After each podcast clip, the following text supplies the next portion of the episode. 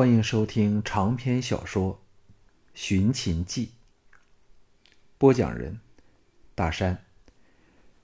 第十六卷，第十章：千山万水。在尤氏姐妹的妙手施为下，项少龙看着铜镜内的自己，恢复原貌。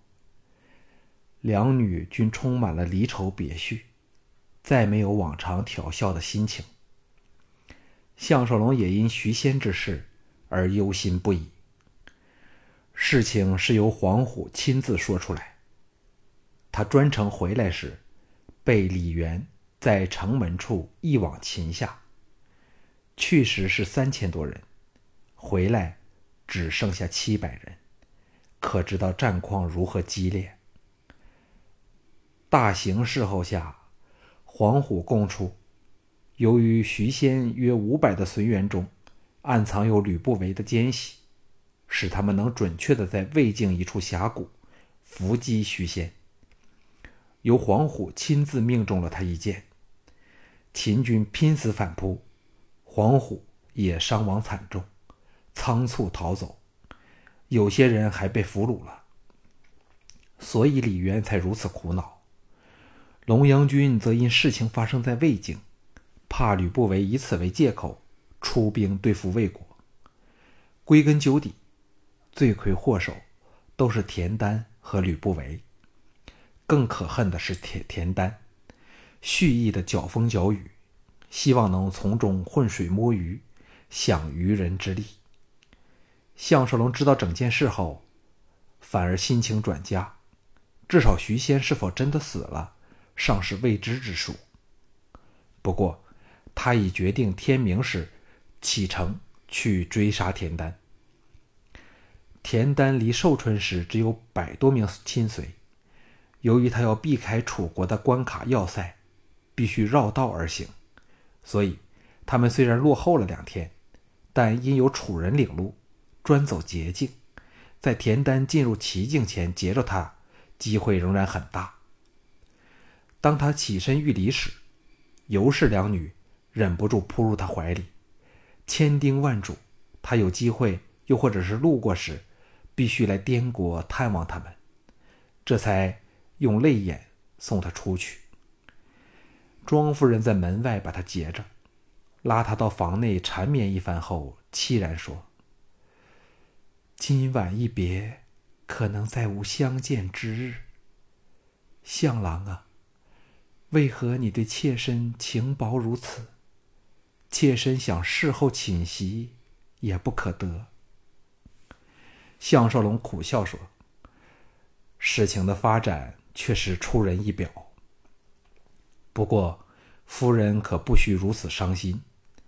滇国离秦国不远，说不定我偷的空闲便来探望你们。”庄夫人大喜说：“君子一言。”项少龙道：“快马一鞭。”伸手逗起他的下颌，痛吻了他的香唇后，心底涌起了万缕柔情，低声说：“不要哭了，应该笑才是。好好的照顾宝义，我相信我们必有再见的一日。”庄夫人道：“我后天就要回滇了。”你可否在返秦时顺道来看望我们？那我就笑给你看。日夕相对，共历患难这么长的一段日子，若说没有萌生感情，就是骗自己的。虽然恨不得立即扑杀田丹和非返咸阳，但眼前情况下，仍不得不答应了。再亲热一番后，项少龙才脱身出来。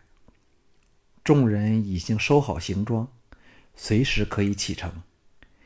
李元正和龙阳君、韩闯、滕毅在说话，见他来了，拉他到一旁说：“我刚见过嫣然，心里反而舒服了。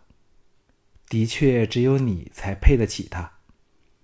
我这个人，太热心追求名利权势了。”项少龙无言以对。拍拍他肩头说：“只是我运气好一点儿，比李兄早一步遇到他吧。事实上，他对你一直很欣赏。”李元叹道：“只是胸襟一项上，我已经比不上你了。”哎，秀儿要我对你说：“祝你一路顺风。”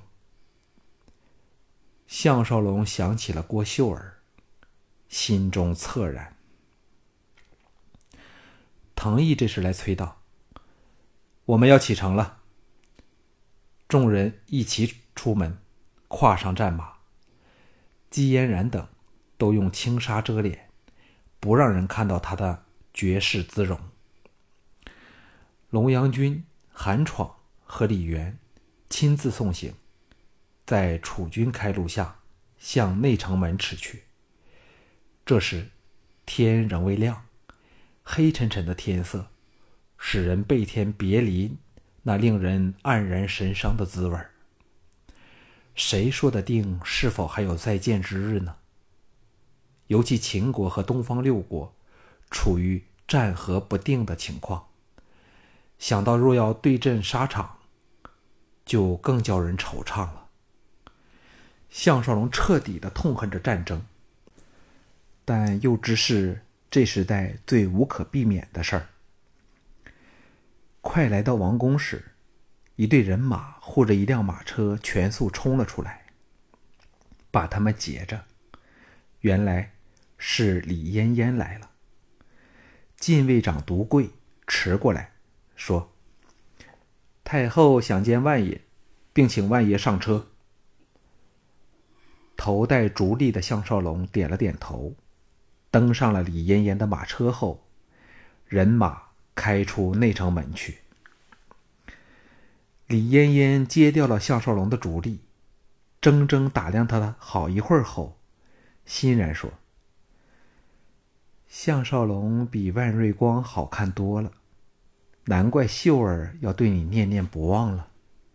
哦，我并不是说他贪你俊俏，而是你现在的样子和气质，更能配合你的言行和英雄气概。”项少龙微笑说。太后不是拿定主意不来送行吗？为何忽然改变主意呢？李嫣嫣猛地扑入他怀里，用尽力气搂紧他，喘息说：“这就是答案了。只要想到，或许再无相见之日，嫣嫣便要神伤魂断。假如有一天……”少龙发觉斗不过吕不韦，我大楚之门是永远为你打开的。美人恩重，尤其想起他凄凉屈辱的过去，项少龙心中一热，低头找到他灼热的香唇，痛吻一番后，才大兴感触说：“我很少会对男女之事生出悔意。”但却知，将来的某一天，我必会因错过了和你同榻共枕的机会，和不能享受那种无声胜有声、春宵一刻胜千金的良辰美景，而心生悔恨。李嫣嫣心神皆醉，：“没有人比你的情话更好听了。不过，何用后悔呢？”以现在的车速，到城外的码头，至少还有一个时辰，可以干很多事儿嘞。项少龙愕然道：“这似乎……哎。”李嫣嫣贴上他的脸颊，凄然说：“谁会知道呢？”项少龙，你不是说“春宵一刻值千金”吗？项少龙搂着这身为战国最年轻美丽的太后，心中百感交集。他认识她只不过几天功夫，便有和她相处了半辈子的感觉。恐怕除了李员外，就属自己最清楚她的遭遇和内心的世界了。他仍然弄不清楚自己究竟是爱他多一些，还是怜惜他多一点但无疑，她的美丽已足够使项少龙情不自禁的生出爱慕之心。最凄凉浪漫处，是这注定了是一段不可能有结果的爱情，所以李嫣嫣才抛开太后的尊严，不顾一切来送行。和争取着最后一个机会，好让生命不致因失去了这一段短暂但永值的回忆而黯然无光。忽然间，他被融化了，车厢内的一切都不真实起来，就像一个深酣的美梦，茫然不知身在何处。落日西斜。三艘大船放流东下，顺淮水往楚国另一大城钟离而去。项少龙找到独立在船尾处的单柔，齐声说：“柔大姐在这里干嘛？”单柔没好气儿的说：“想一个人静一静都不行吗？”项少龙过去试探的搂着她香肩。见他只是瞥了自己一眼，再也没有其他反抗的动作，放心的吻了他的玉颊，柔声说：“若金汤可以杀死田丹，柔姐肯和我们回咸阳去吗？”单柔软玉温香的靠入他怀里，轻轻的说：“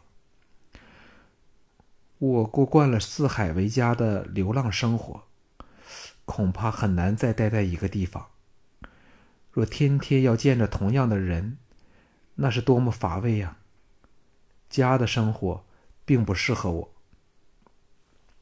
项少龙点头说：“这个我明白的，浪荡天涯，却是一种迷人的生活方式。”单柔祈道：“我这么倔，你难道不生气吗？”项少龙潇洒笑说：“为什么要生气呢？你说的是千古不移的真理。不住重复的去做某种某件事，或者是吃同样的东西，山珍海味都会变得味同嚼蜡。不过，你也该到咸阳看看善兰和他的孩子了。你的妹子很挂念你呀。”善柔说：“我会到咸阳去的。”不过我答应了一个人，试完后便去陪他一段日子，到时候再说吧。项少龙苦笑说：“是你的新情郎吗？”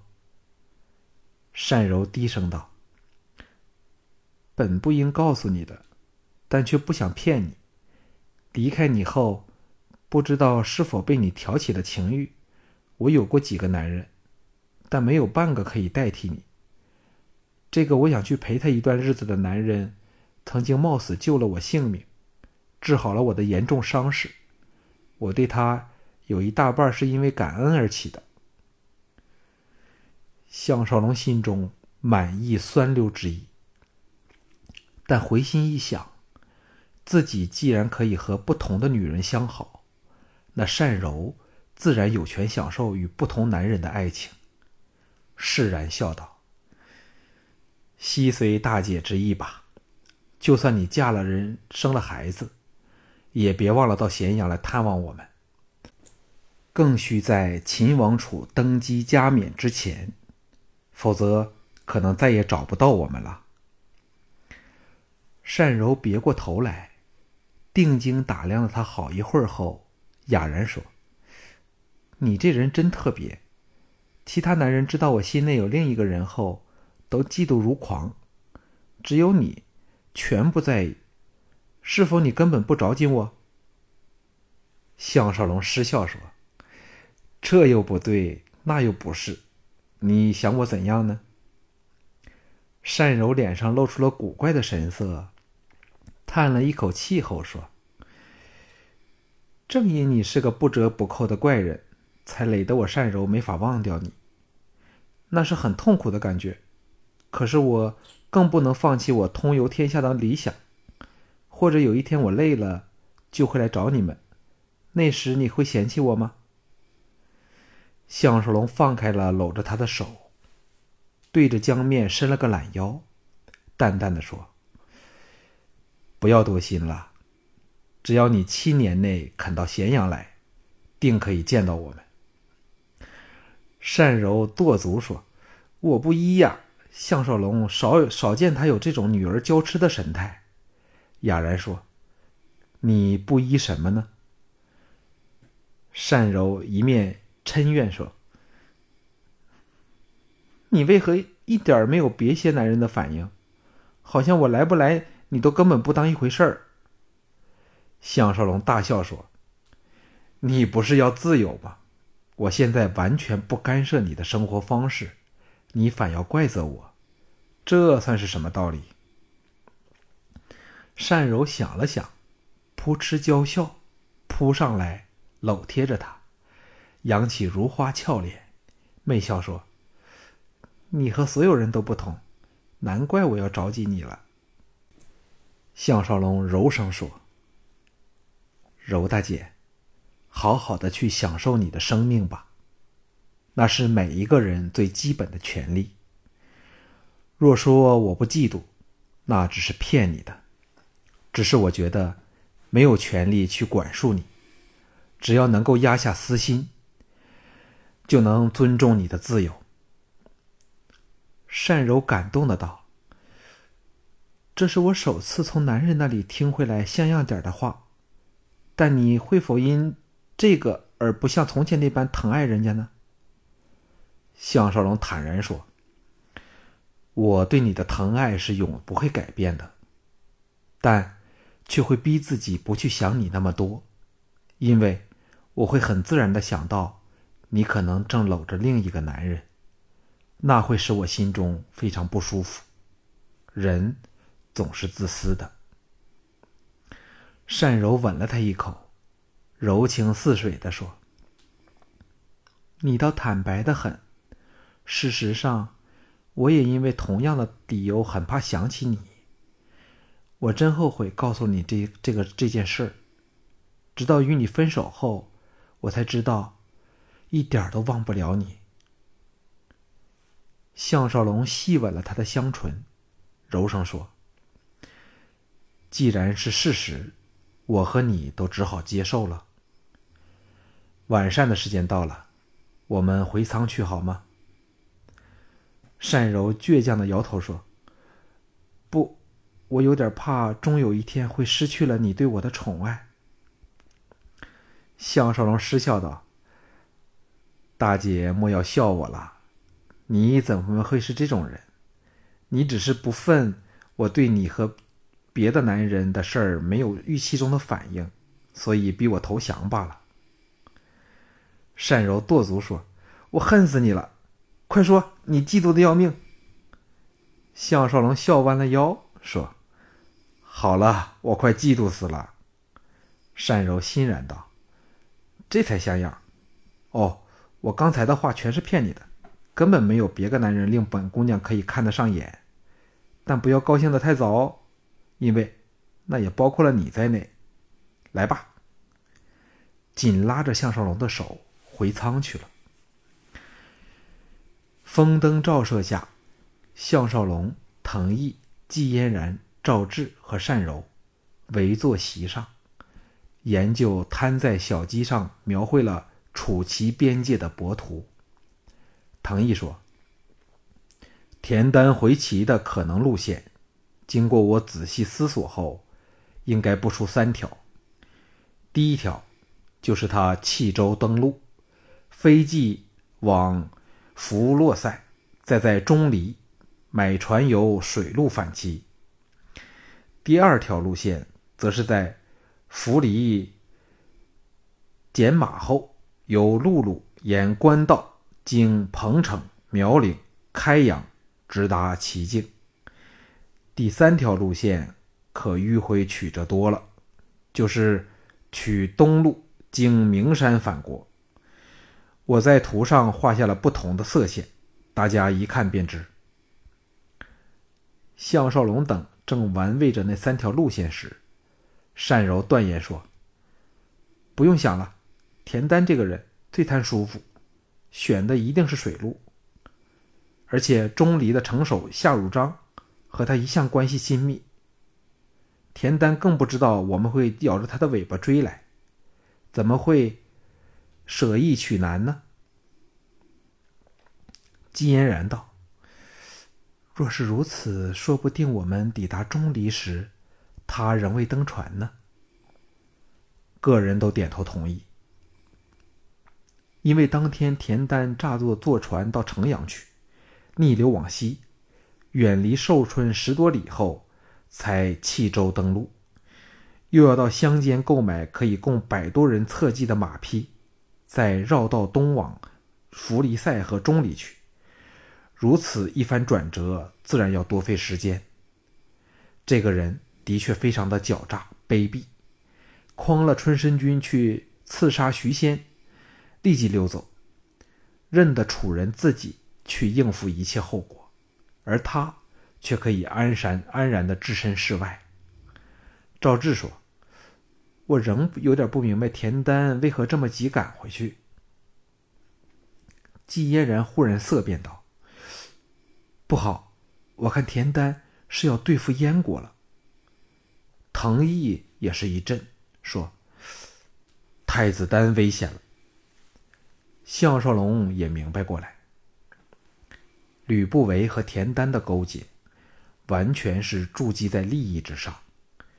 吕不韦最怕的就是东方六国的合纵，所以一直向田丹示好，希望齐国。不但置身于合纵之外，还可以破坏其他五国的联盟。最近，五国联军压境而来，秦军几乎是无力相抗，更坚定了吕不韦的策略。同时，也知道楚国由于曾有切肤之痛，最终都不会任由三晋被秦国蚕食，于是。舍楚国而取齐国为盟友，田丹非是不知道吕不韦的野心，但他更知道靠人不如靠己的道理。只有齐国强大了，才是唯一的出路。在这战争的时代，成为强国的方程式就是蚕食他国，扩张领土。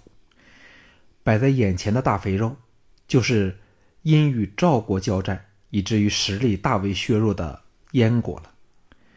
田丹对吕不韦也是不安好心，像这回他要刺杀徐仙，使秦国内部斗争更趋激烈，于齐国实有有利无害呀。而吕不韦当然该有所报，其中之一就是把太子丹害死在秦国境内，燕国失去这个中流砥柱式的人物。无论士气和实力两方面的打击，都是难以估计的。田丹则可以轻易的侵占燕人的土地了。忽然间，他们更弄清楚了田丹和吕不韦的阴谋。季嫣然肃容说：“今趟我们若杀不了田丹，燕国就完了。”单柔咬牙说：“今次他绝逃不了。”姬嫣然道。钟离的夏汝章，既与田丹关系密切，说不定会在打听到我们行踪后，向他通风报信，让他改由陆路逃走。那时候要追他，可就难了。项少龙心中一动，说：“既是如此，不如我们将计就计，故意吓夏汝章一下，弄清楚田丹在哪里后。”他便休想活着回到齐国了。两天后午前时分，三艘大船驶进了钟离的大码头。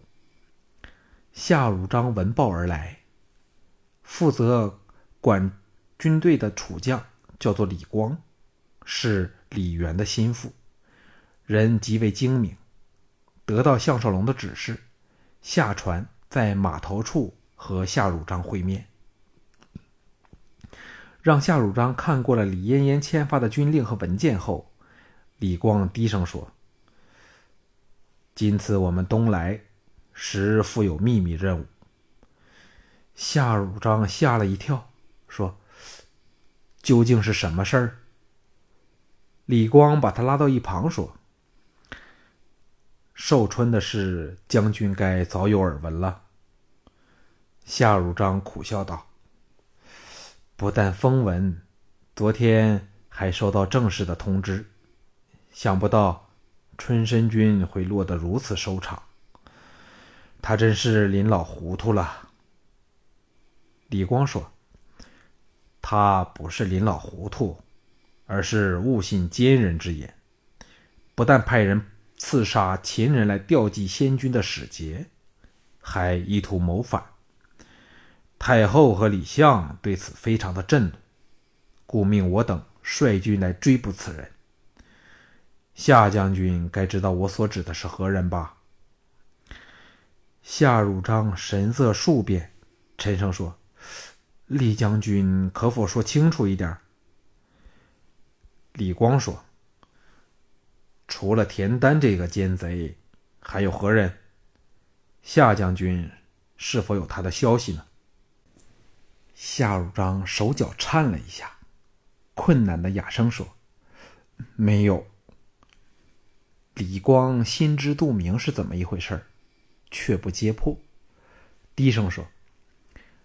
田丹必是由水路逃走，夏将军，请立即命人给我们三艘船做好一切所需的补给。我希望与黄昏时可以起航。夏汝章当然不迭的答应。李光再不理他，返回船上去了。夏汝章吩咐了手下后，匆匆回城去了。这时。项少龙早潜入了城里，同行的还有穿上男装的季嫣然、单柔、赵志三女，唐毅、金善、乌光、乌延灼、乌叔等十八铁卫，还有李光的副将蔡用。由于他们都有正式的通行证，进出城门全无问题。夏汝章回城后，马不停蹄赶回府里去。